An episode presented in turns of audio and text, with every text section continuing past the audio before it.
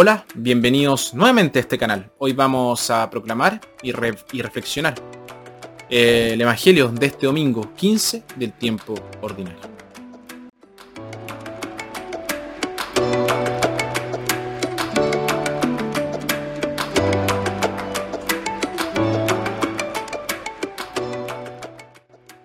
Nuestra primera lectura tomada de Deuteronomio.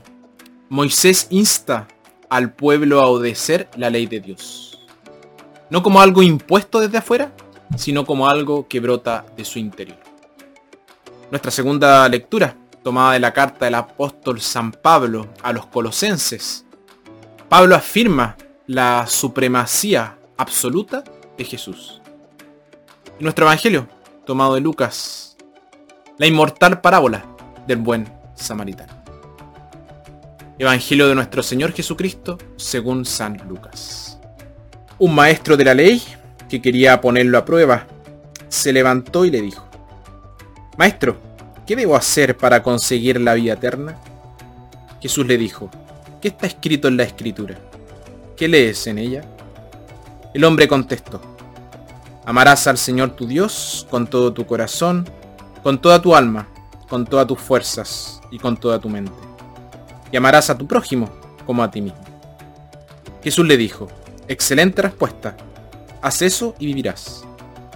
El otro, que quería justificar su pregunta, replicó, ¿y quién es mi prójimo?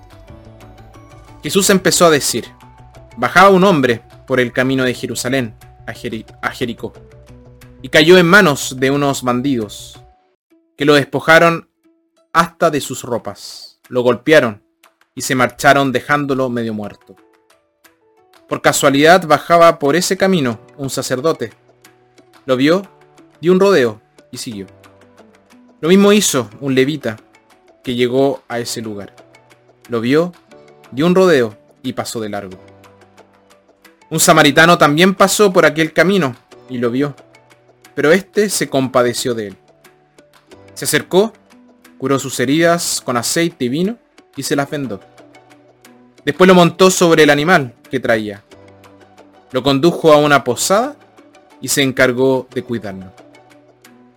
Al día siguiente sacó dos monedas y se las dio al posadero, diciéndole, Cuídalo, y si gastas más, yo te lo pagaré a mi vuelta.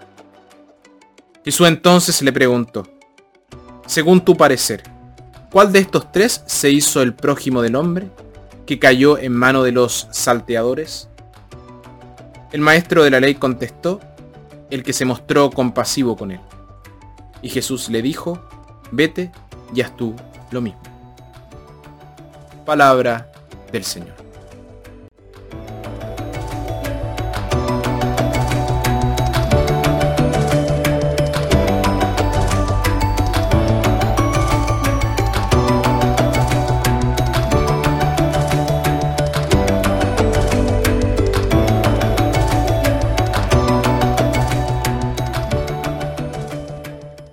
Un hombre bajaba por el camino de... Jesús no le asigna ninguna etiqueta religiosa o social al hombre, aunque es razonable suponer que era judío. ¿Era un hombre bueno o un hombre malo? ¿Era un hombre importante o un hombre sin importancia? Estas preguntas son irrelevantes. Él era un ser humano. Eso es todo lo que importa. Fue asaltado por bandidos hombres sin corazón, violentos, que se aprovechan de los débiles. Y Jesús vivió en el mundo real.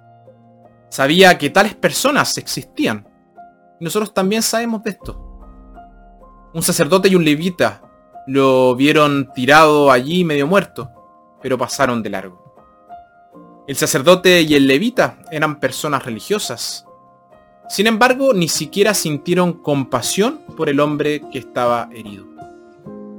La religión sin compasión es una contradicción. Sin compasión, uno no puede llamarse a sí mismo un verdadero ser humano, y mucho menos una persona verdaderamente religiosa. Llegó un samaritano. Vio al hombre herido, sintió compasión por él y acudió de inmediato en su ayuda no se preocupó por el problema que le causó. Tampoco se desanimó por el hecho de que el hombre era judío. Los judíos y los samaritanos eran enemigos en ese momento.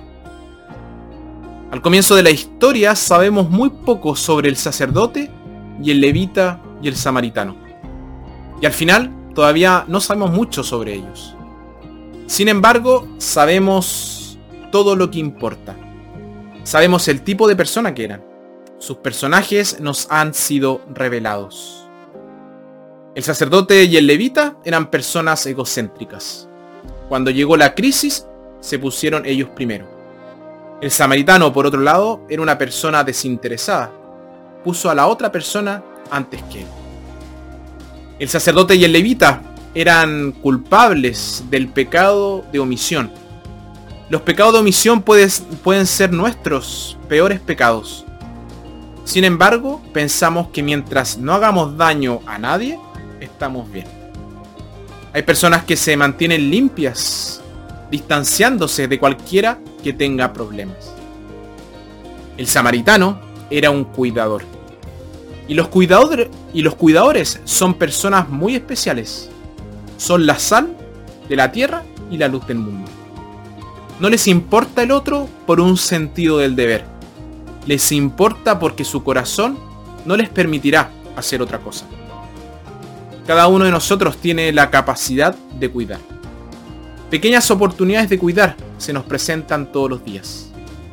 Está en nuestro poder decir una palabra amable, ofrecer un poco de simpatía, dar un poco de apoyo. Y estas son las pequeñas gotas de aceite y vino que pueden quitar algo de dolor de una herida. El camino de Jerusalén a Jericó representa el camino de la vida. Al final de la historia Jesús le dice al maestro de la ley, ve y actúa como el samaritano. Esas palabras también nos son dichas a nosotros. Y como todavía estamos en ese camino, todavía podemos llevarlo